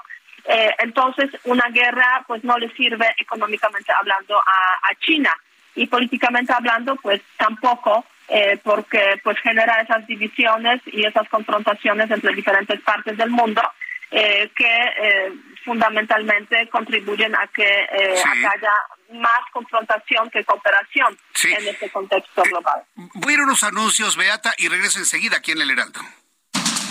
Escucha las noticias de la tarde con Jesús Martín Mendoza. Regresamos.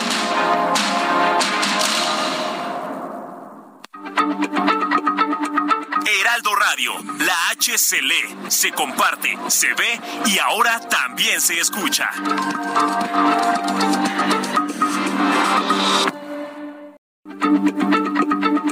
Heraldo Radio, la H se lee, se comparte, se ve y ahora también se escucha.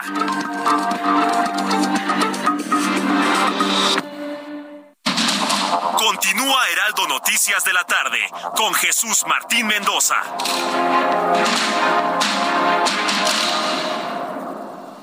Cuando te enamoras del nuevo Fiat Pulse, el pulso de tus emociones se eleva. Estrénalo desde 354 mil pesos o tasa desde 9.75%. Conquista las calles con el SUV líder en ahorro de combustible. Fiat, sé único. Visita tu distribuidor Fiat Chrysler, K 30.1% vigencia el 28 de febrero de 2023. Consulta fiat.com.mx.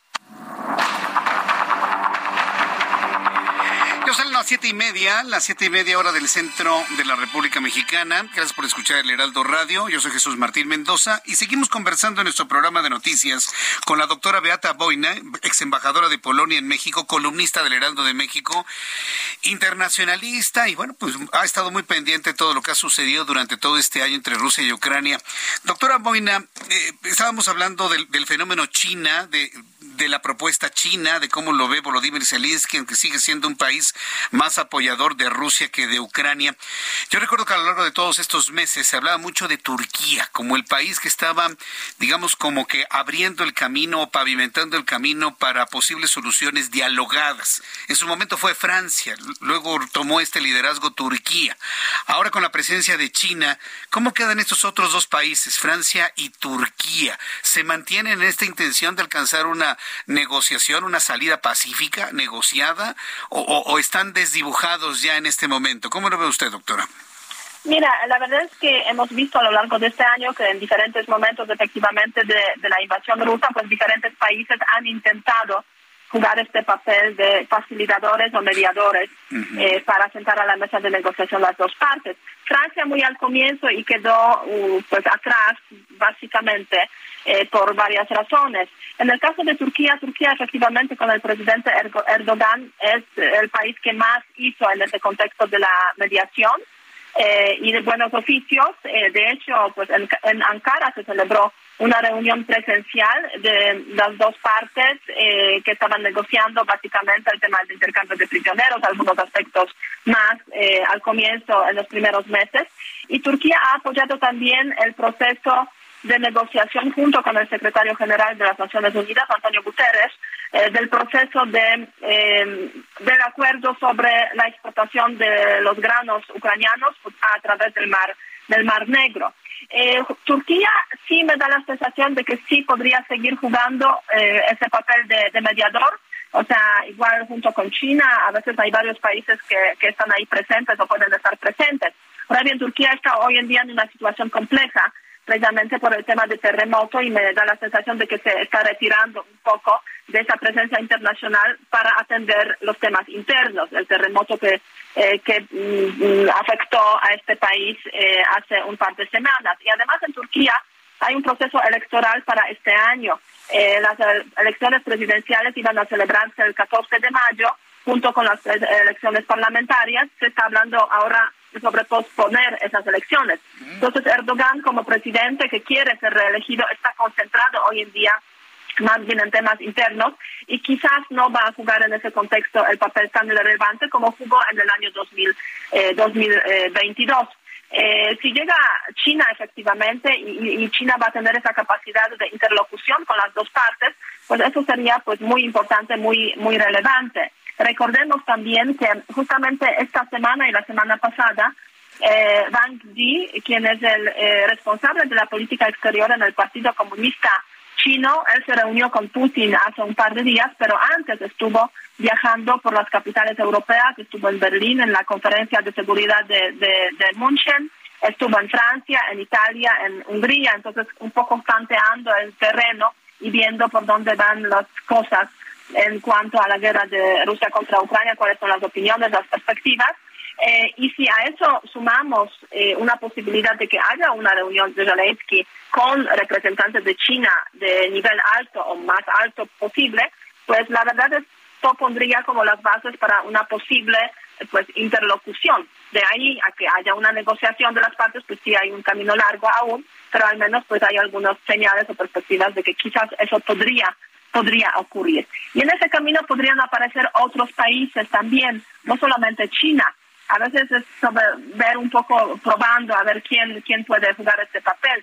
Hoy en conferencia de prensa, yo creo que es relevante eh, subrayar esto también. En la conferencia de prensa, el presidente Zelensky mencionó a América Latina como una región que es importante y, que le gustaría incluso hacer una, una especie de cumbre de eh, Ucrania con los países de América Latina considera que es una región importante para, para Ucrania, obviamente, eh, que ha sido abandonada durante muchos años eh, en cuanto a, la política exterior ucraniana, eh, que se ha concentrado más obviamente en el, espacio europeo, pero también en cuanto, en cuanto a la política en general de la Unión Europea hacia esta región y que le importa mucho al presidente pues el apoyo de Brasil, ¿no? Brasil este con el nuevo presidente Lula da Silva el año próximo Brasil va a ser eh, va a tener la presidencia del grupo G20.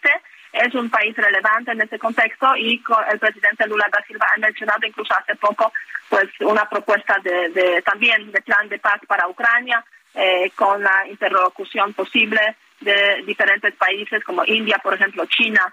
Este, entonces sí hay como voces que van de proceden de distintos países a ver cuál de esas voces realmente se convierte en una posibilidad de eh, pues negociación eh, en el futuro.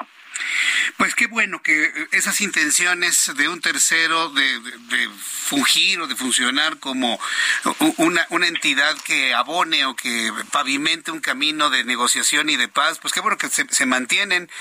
Pero sí, en este momento yo veo los, eh, los sonidos de los tambores de guerra, pues a todo lo que da, el discurso fuerte de, de Vladimir Putin, también las respuestas del presidente estadounidense. Bueno, la verdad es que no, parecen que no son buenos momentos pero estaremos analizando lo que sucede en los próximos días y cualquier cosa. Volvemos a pedirle, doctora Boina, su análisis, su comentario aquí en el Heraldo. Muchas gracias por este tiempo. Muchísimas gracias y con mucho gusto. Buenas noches. Gracias. Muchas gracias. Es la doctora Beata Boina, embajadora, ex embajadora de Polonia en México, columnista del Heraldo de México, internacionalista y especialista en este tema entre Rusia y Ucrania. Son las son las 7.37, 7.37 hora del centro de la República Mexicana. Me da mucho gusto saludar en este viernes a Luis Eduardo Velázquez, director del diario y semanario Capital Ciudad de México. La ley en materia administrativa para evitar inhabilitaciones de alcaldes en la Ciudad de México es una realidad, es posible, no es posible. ¿Cómo lo ves, estimado Luis Eduardo? Bienvenido, muy buenas, buenas noches ya. Buenas noches, estimado Jesús Martín. Un saludo a ti y a tu auditorio tema importante este del Congreso Capitalino que inicia pues un nuevo debate que se ha convertido polémico porque lo hizo patente la panista América Rangel, que presenta este proyecto al cual llama la ley Sandra Cuevas. Es una propuesta seria que vale la pena revisar. En una primera instancia lo que busca es proteger a la alcaldesa Sandra Cuevas, que tiene algunos eh, conflictos en materia administrativa y a decir de Rangel también se protegerá a otros alcaldes de oposición como Santiago Taboada, Lía Limón, Mauricio Tabe, quienes enfrentan ya algunos procesos administrativos. La iniciativa contempla que los funcionarios emanados de una elección popular como los alcaldes estén exentos de sanciones por faltas administrativas. También se proponen cambios, por ejemplo, en el artículo 77, en el cual se agrega que la Contraloría y los órganos internos de control podrían abstenerse de imponer alguna sanción cuando corresponda a un servidor público que haya sido electo por medio del sufragio. Y también hay otra modificación importante del artículo 124 en el que pide que no se apliquen las medidas cautelares para las personas servidoras públicas emanadas por la elección popular. Así, la iniciativa y lo que hay que señalar es que puede ser viable, pero lo que no se puede es legislar con dedicatoria. Las leyes, hay que recordar, son generales, no para particulares, y es un tema que al pasar por un debate serio podría ser que lo avalara la mayoría de Morena y de prosperar la reforma sería benéfica para el partido en el poder porque podría eliminarse la tentación de cualquier gobierno de buscar la vía administrativa como un instrumento de presión política. Por lo tanto, Jesús Martín, la experiencia que, que se tiene hoy en día es que los procesos administrativos no graves ejecutados contra los alcaldes, pues perjudican más a la ciudadanía y también afectan en cuanto a la buena administración y quienes pagan son los capitalinos. Entonces confiemos, Jesús Martín, en que haya un debate serio, más allá de la polémica y los nombres, y no se quede también una iniciativa de esta naturaleza en polémica o en un asunto controversial. Sí, pero fíjate que qué interesante lo que comentas y lo que analizas, porque eh, todo se centra mediáticamente en una lucha de poderes. En un momento dado, la lucha entre un jefe de gobierno y un alcalde, un alcalde contra un jefe de gobierno, pero pocas veces nos detenemos a pensar lo que esto significaría en cuanto a efectos negativos para la sociedad gobernada de las 16 alcaldías de la capital del país. Luis Eduardo. Sí, hoy hemos visto que en algunas alcaldías se han entorpecido el ejercicio de la administración pública, por, por ejemplo, en la alcaldía Cuauhtémoc, que se ha inhabilitado a la alcaldesa por algunos periodos y no tiene sustancia porque recordemos que los cargos de elección popular son irrenunciables y para que se les retirara tendría que pasar por un proceso de juicio político. Entonces, perder tiempo en cuestiones administrativas creo que ha sido muy desafortunado, sobre todo para los que resienten que son los capitalinos. Bien, pues Luis Eduardo, muchas gracias por este tiempo para el auditorio del Heraldo. Nos escuchamos el lunes. Gracias a ti, Jesús Martín. Un gran abrazo. Un gran abrazo, que te vea muy bien. Son las 7.41, hora del centro de la República Mexicana. Vamos a otros temas. Fíjese que a, mí, si usted fuera Elon Musk, imagínese que usted fuera Elon Musk. Y es el hombre más poderoso del mundo, ¿no? Y de repente, pues dice, necesito construir una planta de construcción de, vehículos eléctricos. Acuérdense que los vehículos eléctricos todavía en este momento utilizan pilas para conformar baterías de iones de iones de litio, que por cierto eso está por cambiar en los próximos años. Ya habrá pilas cuya tecnología sea carbono, es decir, grafeno, eh, aluminio, pero sobre todo, ¿sabe cuál es el material que va a sustituir al litio ya en los próximos años? El sodio. Y si hay, si hay un elemento barato en el planeta Tierra, es el sodio. Lo encontramos en el mar, pero en cantidades industriales, más que cantidades industriales, cantidades planetarias. ¿Sabe por qué le digo esto? Porque está muy caras, está muy caro el litio. El litio lo han visto como una mina de oro. Y lo es en principio mientras no exista otro material. ¿Sabe cuánto costaba la, tonelada de litio hace un año? Costaba 250 mil pesos, la tonelada de litio para todo extraerlo. Hoy vale más de millón y medio de pesos. Los fabricantes de pilas, tanto chinos como estadounidenses, están buscando alternativas mucho más baratas. La tonelada de sodio no supera ni los 50 mil pesos la tonelada. Y se han hecho experimentaciones para hacer pilas que conformen baterías. Acuérdense que la batería es un conjunto de pilas mucho más eficientes que las de ion de litio. Eso está, en fase experimental, pero le aseguro que no más de cinco años vamos a tener una competencia entre pilas más eficientes de sodio contra el litio. Bueno, sea como sea, Elon Musk quiere construir una planta de autos en México. Y resulta que el país México se están jalando los cabellos, rompiendo las medias a ver quién lo tiene. La idea fue de Samuel García, él contactó a Elon Musk, Elon Musk fue a Nuevo León, le gustó la idea y ahora el presidente ya lo amenaza diciéndole yo no le voy a autorizar a Elon Musk construir una planta en Nuevo León porque no hay agua. A esa declaración se le sumó Claudia Sheinbaum. ¿Por qué? Porque López Obrador quiere la planta de Tesla en una entidad gobernada por Morena y no por Movimiento Ciudadano. ¿Cómo la ve? Si yo fuera Elon Musk, estaría muerto de la risa de esos galoneos. Es más, ya hay informaciones en prensa estadounidense que Elon Musk no va a traer la planta a México por esos jaloneos. El presidente mexicano aseguró que en caso de que la empresa de Elon Musk Tesla decida instalar su planta en Monterrey, la primera planta ensambladora en el país, su gobierno no le va a dar el permiso por falta de recursos en la entidad. Durante la conferencia de prensa de esta mañana desde el Palacio Nacional, el presidente mexicano aseguró que la reunión de Musk aún no, está programada, sin embargo mencionó que muy pronto hablará con el dueño de Tesla, quién sabe, pero invertir en el país en beneficio de los mexicanos. Si es que López Obrador quiere la planta en una entidad gobernada por Morena. Esto fue lo que dijo el presidente mexicano el día de hoy. ¿Lo permitiría? Si no hay agua, no. No, no habría posibilidad. No, sencillamente eh, no se entregan permisos para eso. ¿Cómo la ve? Yo si fuera Elon Musk después de escuchar esto, me llevo mi planta a otro lado. Pues es así de fácil. Me la llevo a Guatemala, me la llevo a Brasil. En Brasil también ensamblan autos muy bien. Estados Unidos le saldría más caro la mano de obra y también la canadiense muy cara y pues también traerlos de un país asiático pues también sería muy muy caro. La opción que tiene Elon Musk es llevársela a Guatemala o a Brasil. Si se siguen pateando por debajo de la mesa de esta forma como acabamos de escuchar, no va a haber planta de Tesla en México y no habrá inversión y no habrá trabajo y no habrá y a ver a dónde se va el litio y ya saben. El otro día platiqué con Alejandro Armenta, el presidente de la mesa directiva del Senado de la República, me hablaba de cinco años para aprovechar el litio mexicano. En cinco años le aseguro vamos a tener pilas mucho más eficientes con otros materiales. Y mire, el litio para medicamentos psiquiátricos nada más nos va a servir. Son las 7.45 horas del centro de la República Mexicana. Robert San Germán, qué gusto saludarte, bienvenido, ¿cómo estás? ¿Qué tal, mi querido Jesús Martín? Buenas noches y buenas noches a la gente que nos sintoniza, amigo. Qué bueno que no eres Elon Musk, porque ¿Por qué? estarías ahí como que, ¿dónde pongo entonces mi planta? ¿En qué parte de la República Mexicana? Estaría atacado de risa, ¿no? Yo, pienso que está muerto de la risa. O sea, pues están trayendo inversión o están trayendo inversión a un país y de repente te dicen que no te voy a dar los permisos y no te voy a dejar, pues ¿para qué me meto ahí, no? Si va a ser un problema. Pues sí. Sí, exacto. Lo, lo, que buscan los inversionistas son certezas en sus inversiones, certezas jurídicas. Bueno, yo creo que también si te van a dar algunos estímulos fiscales, ok. Pero bueno, mira, ah, ¿para qué, para qué te desgastas?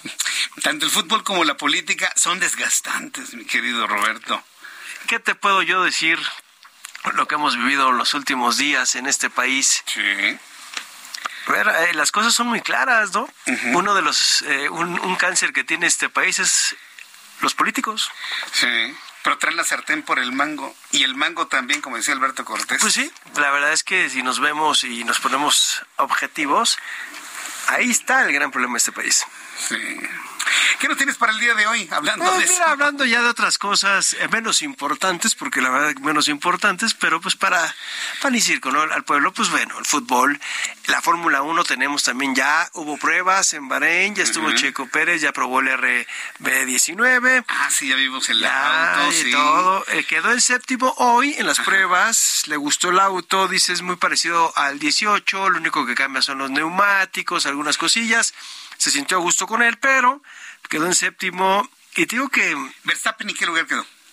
ayer en primer lugar. Voló ayer en Verstappen en primer lugar. Ah, ya. Es que después del jalón de orejas que le dieron a los dos en Red Bull, pues a, ver, a ver cómo trabajan en equipo, No, ¿eh? no veo yo ese trabajo, amigo. ¿No? No, De plano no. no, no, no lo veo, no lo veo, no lo veo porque eh, creo que Verstappen en algún momento en la temporada pasada en esta serie que saca Netflix de, de los pilotos, pues sale que Checo estaban pensando también en correrlo. Eh, en un momento que no estaba funcionando Checo, este que no le iban a renovar o nada, y pues bueno, resultó bien para Checo, le fue todo, pero creo que en esta ocasión hay muchos problemas en el interior entre Verstappen y Checo. Creo que se rompieron algunos códigos, como fue hablar ¿no? Y de lo que sucedía en los boxes, lo que sucedía con ellos, y creo que ahí se equivocaron. Entonces, pues no sé cómo vayan a llevar esa temporada. Checo quiere pelear por el campeonato. Eh, Verstappen dice no tiene posibilidades conmigo. Helmut Marco, que es el asesor de Red Bull, tampoco cree que Checo tenga oportunidades. Christian Horner quiere que sus dos pilotos estén tranquilos. Porque sabe la calidad de cada uno de ellos y lo que se necesita, ¿no? Son un equipo a final de cuentas. Entonces, pues creo que va a estar complicado. Lo que vimos en las pruebas es que Ferrari ahí va, pero mm, como que le está faltando. Mercedes no creo que vaya a estar tampoco para este año, ¿eh? por lo que vimos. Se la de Aston Martin, pero pues hay que esperarnos, ¿no? Hay que esperarnos de los autos. Todavía son las pruebas, o sea, todavía no son las carreras. Nos falta una semana. Son el 3 de marzo. Empiezan allá en, en, en Sakira, allá en, Ba- en Bahrein. Hay que verlo, hay que verlo, definitivamente. Se va a poner bueno. Oye, quería preguntarte, ¿hay algún eh, evento deportivo el domingo que nos distraiga de la marcha del, 20 del próximo No, 26? amigo, no, no, ¿No, no. va a haber nada? No, no, a ver. Sí, por favor, dime, porque yo quiero saber. No, no, no, ¿qué, qué evento deportivo te va ¿A distraer? a distraer? No, no, no tenemos nada que qué bueno. digas, wow, ahí va a pasar algo interesante, ¿no? No, Simplemente, Perfecto. si lo quieres ver, eh, estaría eh, algún partido de fútbol, pero mira, para el domingo a las 12 del día tienes el Toluca Atlético de San Luis. Me lo llevo en el celular y ya y me voy a la en marcha. Toluca. Ah, en bueno. O sea, no tienes ningún evento que te diga, ah, esto me voy a quedar para no ir a la marcha, los que van a ir a la marcha, los que quieren eh, ir a la marcha, pero pues no, no, no, no hay nada. No hay Ya, nada. nada, no tienes este una pelea, no tienes un, eh, una carrera de Fórmula 1, no tienes un Super Bowl, no tienes una final de la. NBA, no tienes nada, o sea, puedes ir sin problema. Perfecto. Mi querido Roberto, nos vemos aquí el próximo lunes. ¿Qué te parece? Claro que sí, amigo, eh, aquí ya platicamos de qué pasó en la jornada 9 del fútbol mexicano. Muy bien, la analizaremos. Gracias, mi querido Gracias a Roberto. Antes de despedirnos, a Ad- Adriana Fernández con su análisis de cine. Mi querida Adriana, ¿cómo te va? Bienvenida, muy buenas noches.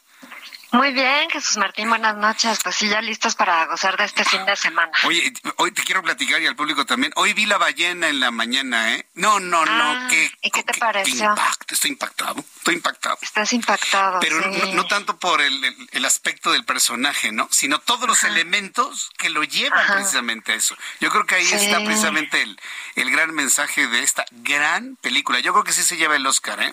Al mejor Sí. actor.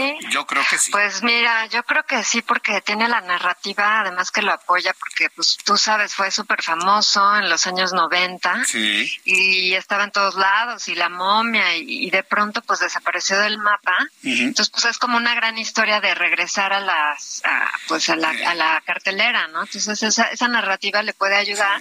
Vamos a ver si no, mi querido Jesús Martín, se lo lleva Austin Butler porque pues interpreta a uno de los personajes más queridos de Estados Unidos, que es Elvis, ¿no?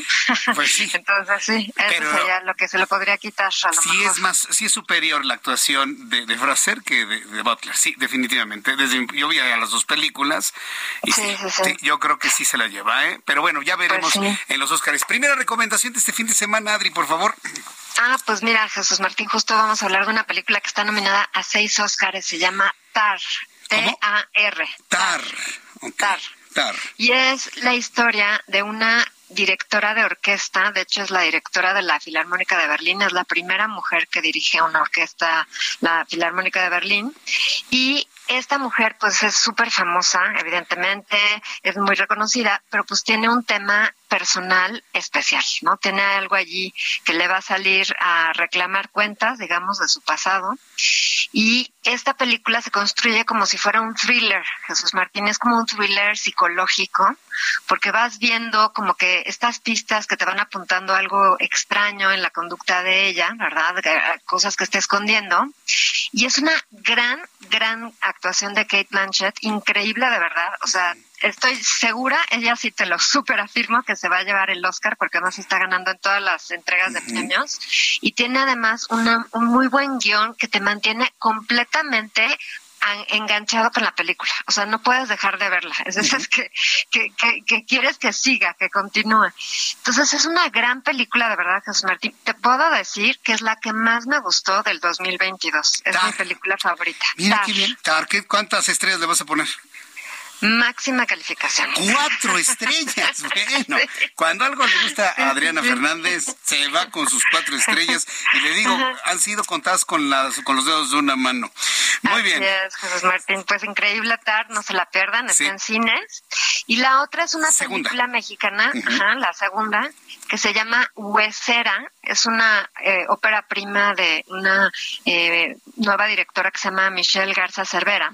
Y esta nos cuenta la historia de una chava embarazada, ¿no? Está casada, están muy contentos, van a tener a su primer bebé, pero ve algo, o sea, un día se asoma de la, por la ventana y ve algo en el edificio de enfrente que la perturba profundamente, ¿no? Mm. No voy a decir que para no echar a perder, pero de ahí en adelante ella siente que tiene como una maldición, ¿no? Como una maldición, pero no sabe si está loca, ¿no? Si está enloqueciendo o si realmente tiene una maldición. Entonces, ese juego de, de no saber qué está pasando lo construye muy bien esta directora y están muy bien las actuaciones. Es una película de terror, Jesús Martín, pero nada chafa, ¿no? Como que luego nos imaginamos las películas de terror, este, y a veces muchas mexicanas como muy chafas, como muy este básicas, y esta está de verdad muy bien hecha, muy buenas actuaciones, y le voy a dar tres estrellas a Huesera. Huesera, hasta el nombre está atractivo.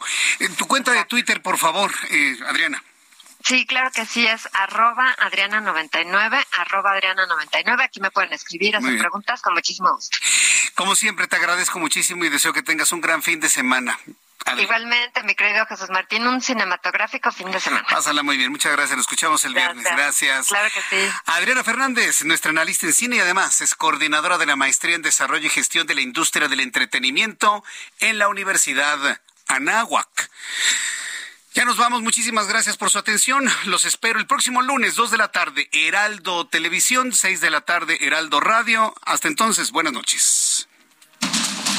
Esto fue Heraldo Noticias de la tarde con Jesús Martín Mendoza.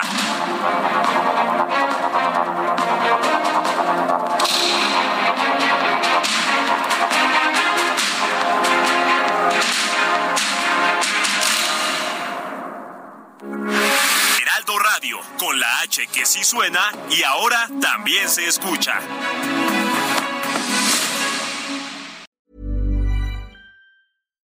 When you make decisions for your company, you look for the no-brainers. And if you have a lot of mailing to do, stamps.com is the ultimate no-brainer. It streamlines your processes to make your business more efficient, which makes you less busy. Mail checks, invoices, legal documents, and everything you need to keep your business running with Stamps.com. Seamlessly connect with every major marketplace and shopping cart. Schedule package pickups and see your cheapest and fastest shipping options from different carriers. With rates up to 89% off USPS and UPS rates. And with the Stamps.com mobile app, you can take care of mailing and shipping wherever you are. Make the same no-brainer decision as over 1 million other businesses with stamps.com. Sign up with code program for a 4-week trial plus free postage and a free digital scale. No long-term commitments or contracts. That's stamps.com. Code program.